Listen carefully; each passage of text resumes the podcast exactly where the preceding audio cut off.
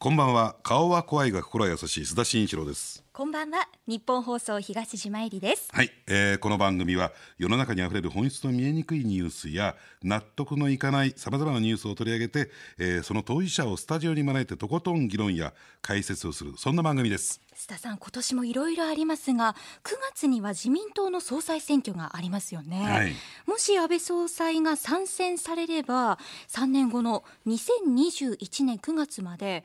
桂太郎元総理を抜いて歴代最長政権になる可能性があるんですけれども須田さんはどうご覧になりますか？東島もなんだね結構この番組でお付き合い願ったらねあのそういう政治の質問をするようになったんだね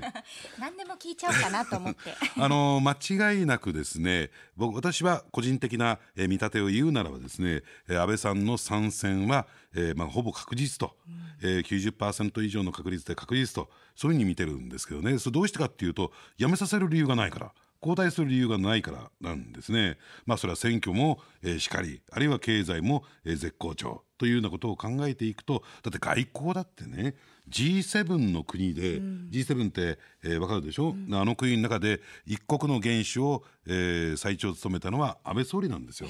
だから各国の首脳がみんな安倍さんに、えー、期待というか頼ってるという状況もありますしね、まあ、いろんな、えー、国内外のことを考えてみるとですねやめさせる理由が見当たらないというところから考えて、まあ、参戦はほぼ確実というふうに見てるんですけどね。さあ今日のニュースアウトサイダーですがそんな安倍総理のこともよくご存知な方が来てくださるんですよ。余計なこと言っちゃったかな。偉そうなこと言っちゃったかな。言わなきゃよかったなその人の話聞いてから喋ればよかったかなと思うんですけどね。もう遅いです。お呼びしましょうね、はい、この後内閣官房長官の菅義偉さんが登場します。須田慎一郎のニュースアウトサイダー。この後6時30分までお付き合いくださいそれではご紹介します。本日のお客様は内閣官房長官の菅義偉さんです。はいこんばんは。よろしくお願いします。こちらこそよろしくどうぞお願い申し上げます。よろしくお願いいたします。では菅さんのプロフィールをご紹介させていただきます、はい。菅さんは1948年秋田県湯沢市のご出身です。法政大学をご卒業後議員秘書横浜市議会議員を務めた後1996年衆議院議員に初当選2012年第二次安倍内閣で官房長官に就任して2016年以来在職日数歴代トップを更新し続けていらっしゃいます。はい、えー、今日はですね明治党に安倍政権の大番頭とえー、言われてる菅さんにですよ。なんか最近は平成の黒田官兵衛とも言われてるっていうにも聞いてるんですけれども。いやわかりません。あのー、今日はですね今年2018年の安倍政権の進路についてちょっと伺っていきたい新春まあ特番みたいなね、はい、形でお伺いしたいと思いますけれども、はい。あのー、昨年総選挙でまず圧勝がされて、えー、長期安定政権と、はい、まああのー、低い低いなんていうねえー、指摘もありますけれども私はね内閣支持率40%台って非常に立派な安定政権の支持率だと思うんですよ。はい、やっぱりこのそういう状況は5年間続いてきてこの5年間振り返ってみてえー、いかがですかね？何かこここの時は大変だったなとかねこの時は良かったなとかって何かありますか、まあ、あの正直なとこ大変なことの連続なんですけども、えーえー、ああいうことだったこういうことがあったなということなんですけども、えー、やはり印象に残るのは政権を奪還をして、えー、すぐだったんですけど、アルジェアのテロ事件でしたね。えー、法人の方10人お亡くなりになった事件だったんですけども、その対応というのはやはり大変でした。やっぱりこう危機管理という点でいうとやっぱり内閣の担当にもなりますからね官房長官という職責というのは。そうですね。あの、えー、突発事故というんですかね、えー、えー、そうしたものの初動は官房長官になるんですね。はいですから台風とかですねこう事前に予期するものはその担当大臣おりますけれども、まあ、テロとかですね北朝鮮だとか、あるいは地震だとか、えー、いつ起こるかわからないさまざまな問題ですね、えー、それの初動がどうしても官房長官になりますんで、まあ、そういう意味では、まあ、緊張感の連続ですよね。はいで加えて官房長官在職日数ではあの福田康夫さんを抜いて歴代最長とこの辺はどうなんですか？感慨深いものってあるんですか？ここはですね振り返る余裕がないというんですかね、ええ、あの私官房長官になって23か月後だったと思いますけど、え、福田元総理にですね、なぜそんなに長くできたんですかって話を聞いたことがあるんですよ。はいはい、そうなんですか、えー、もうとんでもないこれ大変だなと思ってました。あそれが抜いてしまったというんですかね。あのその時などういうな答えが返ってきたんですで私その時ですねあの、例えば泉学に中国の講座が入ってくるとか、いろんなところ全部メールなり夜でも来るんですよね、いろんな機関に。それにの時で大変だなと思ってた時にそういう話を聞いたんです。そしたらいや俺は夜は息子さん、今の福田衆議院議員ですけど、息子さんに政務官させて、俺の電話全部息子に取られてたんだって言ってましたね。で夜はしっかりまあ休んでえー、そうだったのかなっていう感じでしたね。そのあたりでやっぱりちょっと聞いてみたいこと多いんじゃないの？そうです。もう大変素朴なね、質問で恐縮なんですけれども、まあ、ミサイル発射もそうですし緊急事態が起こった時、はい、タイミングが様々だと思うんですよね、はい、例えば私たちの生活で考えるとご飯を食べていたりお風呂に入っていたり、お酒飲んだ後だったり、タイミング選べないわけなんですけれども、その緊急事態のこう流れ対応の流れというので、印象に残った日というのはありますでしょうか？あの私で秋田の山の中で育ったんですね。で両親はもう私が起きた頃にはもう畑作業から帰ってくるぐらい朝早かったんですね、はい、ですから私あの早寝や早起きの優等生なんです、えー、11時半には寝て5時に起きられる、えー、まあそういう基本的にそういうでお酒飲めないですから、うん、あのせっせっせんじゃなくて全く飲めないんです、えー、ですからそういう意味ではですね、うん、あの時間的なことっていうのはですぐ近くに住んでますからね、うん、あの艦隊に来るというのは一番早く来れるという ですね、うん、それとあと性格がですね非常にいい性格してまして どんなことがあっても一晩寝るともう忘れてしまうという。えー、でもやっぱりね東島が言うようにこうプライベートで例えば何か奥様とかお子さんとやり取りしている中でそういう一報っていうのは入ってきたりなんかはしないんですか？あのそこはありますよね。えー、例えばミサイルで、えー、この間3時18分ですかね、うん、えー、メール来て飛んでいって、私はよ、えー、4時前に記者会見したんです。も、うん、まだミサイルが飛んでるところでしたけど、うん、通常ですと着水してから記者会見するんですけど、日本は徹底して見てるぞと、そう相手にメッセージ出したかったもんですから、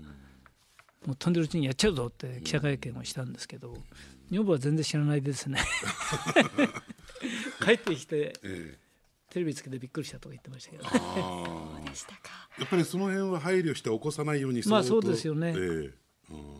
でそんな緊張状態5年間続けてこう大変例えば精神的に持つもんなんですか人間っていうのは。これはですねあの、えー、私も何とか思ってますけど、えー、どんなに厳しい状況これ国会対策とかやってていろんな厳しい状況ありますよね。えー、しかし一晩寝ることによって状況が変わってる時っていうのは結構あるんですよね。ですからそういう意味で鈍感なんじゃないですかね。最近の話題というとですね国民の関心事っていうとやっぱり日韓問題。はい。で特にその例の、えー、元慰安婦の問題に関して日韓合意というのがある。ただムン・ジェイン政権がそれをまあ見直すかのような動きに出てきた。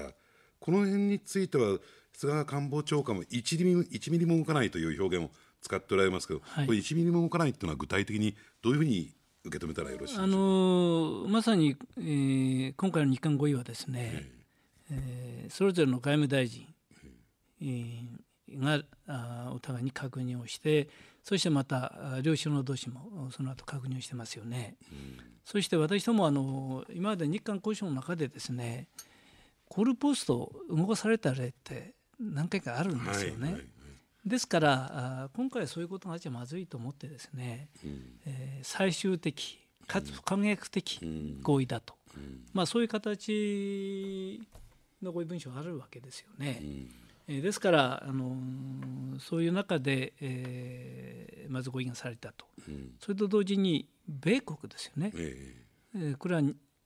米国にある意味で立ち会いみたいになってもらいましてですね、うん、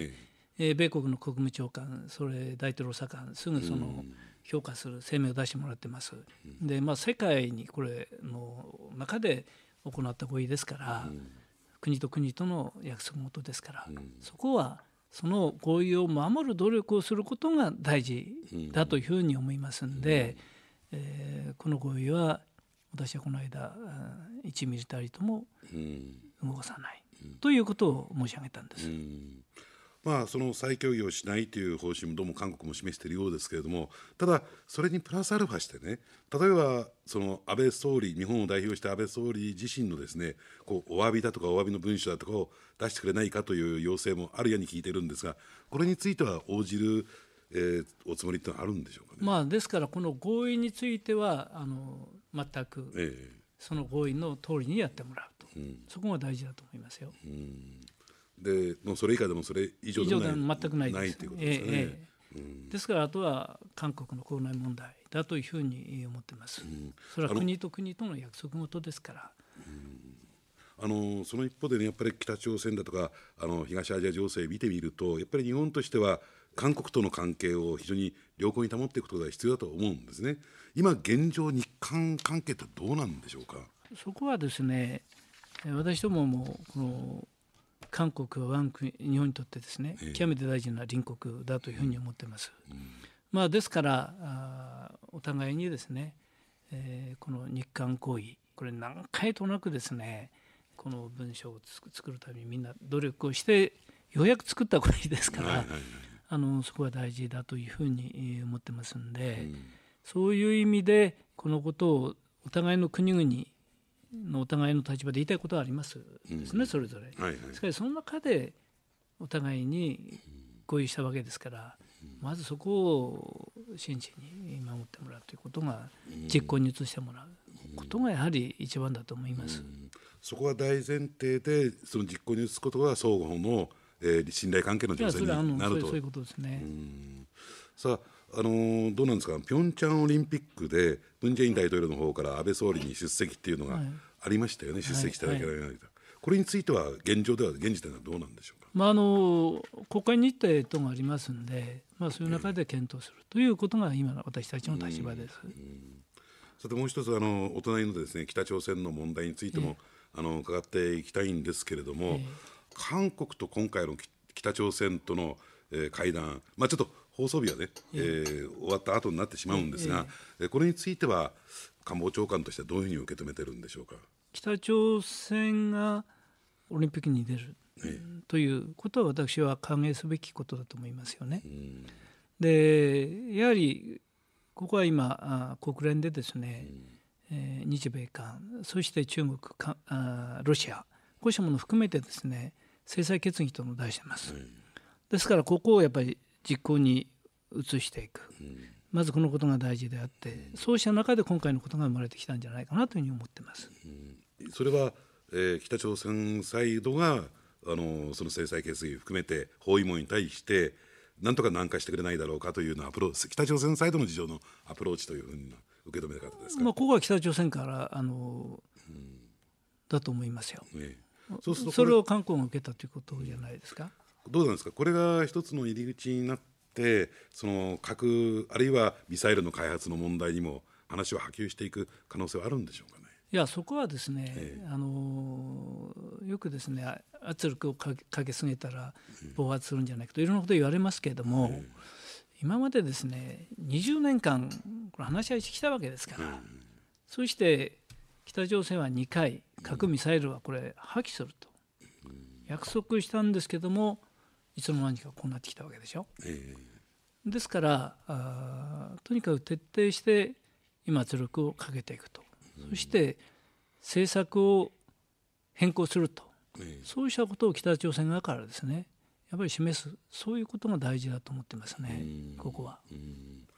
あのその北朝鮮の、ね、ミサイル実験に関してあのよく J アラートに対する批判であるとか、うん、あんな避難訓練が役に立たないだろうか、うん、じゃないかというような指摘だとかありますよね。はい。ただ、どうなんでしょう、私自身思うのは、その一方で、どうもそのミサイル発射実験で、北朝鮮国内にその落下して、大きな被害を受けたっていうような話も出てきている、情報も出てきている、っていう中で、やはりああいったものは必要なんだろうと思うんですけれども、政府としてその狙いっていうのは、どういう形でやっておられるんですか？政府の最大の責務というのは、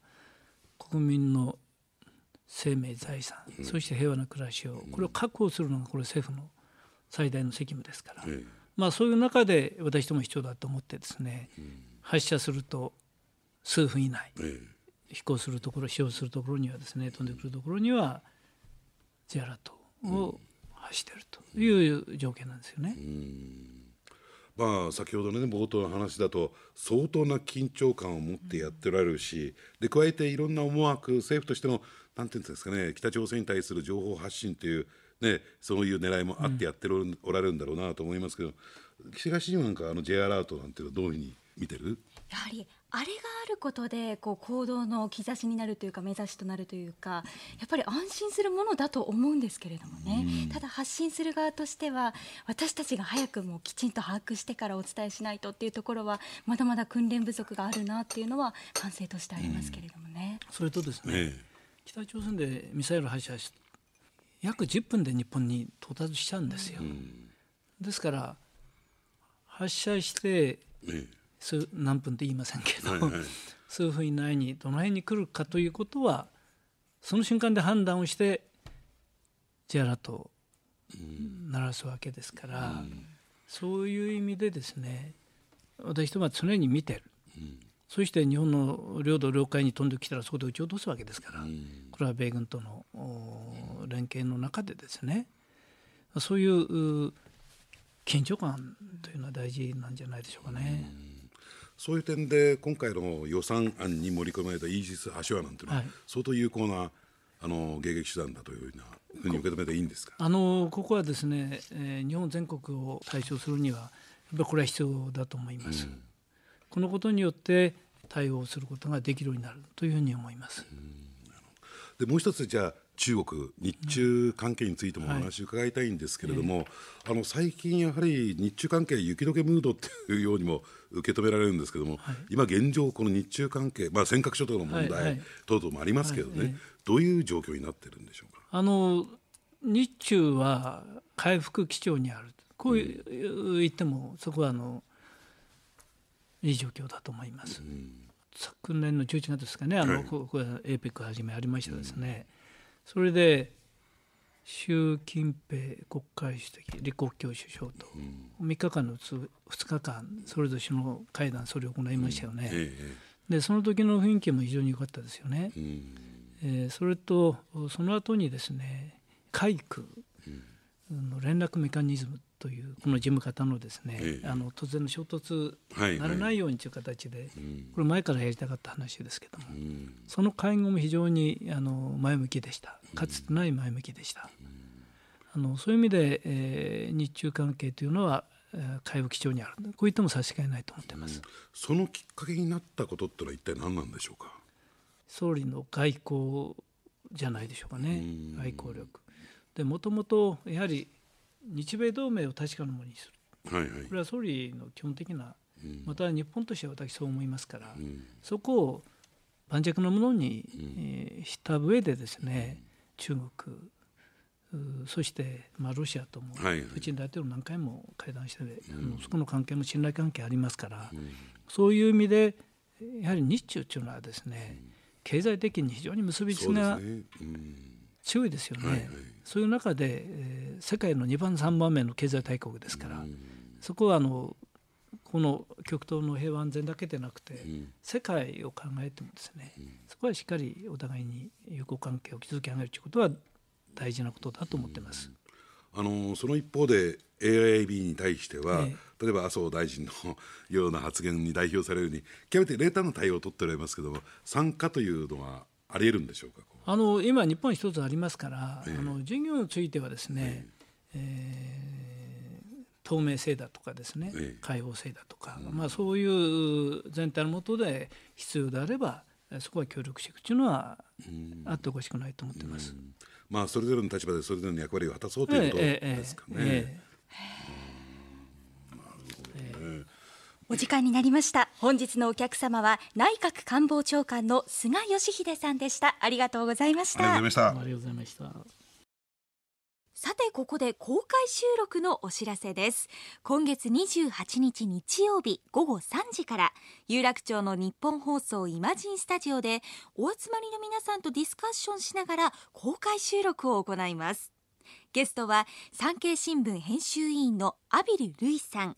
文芸評論家の小川栄太郎さんジャーナリストの門田隆翔さんそして月刊花田編集長の花田和義さん。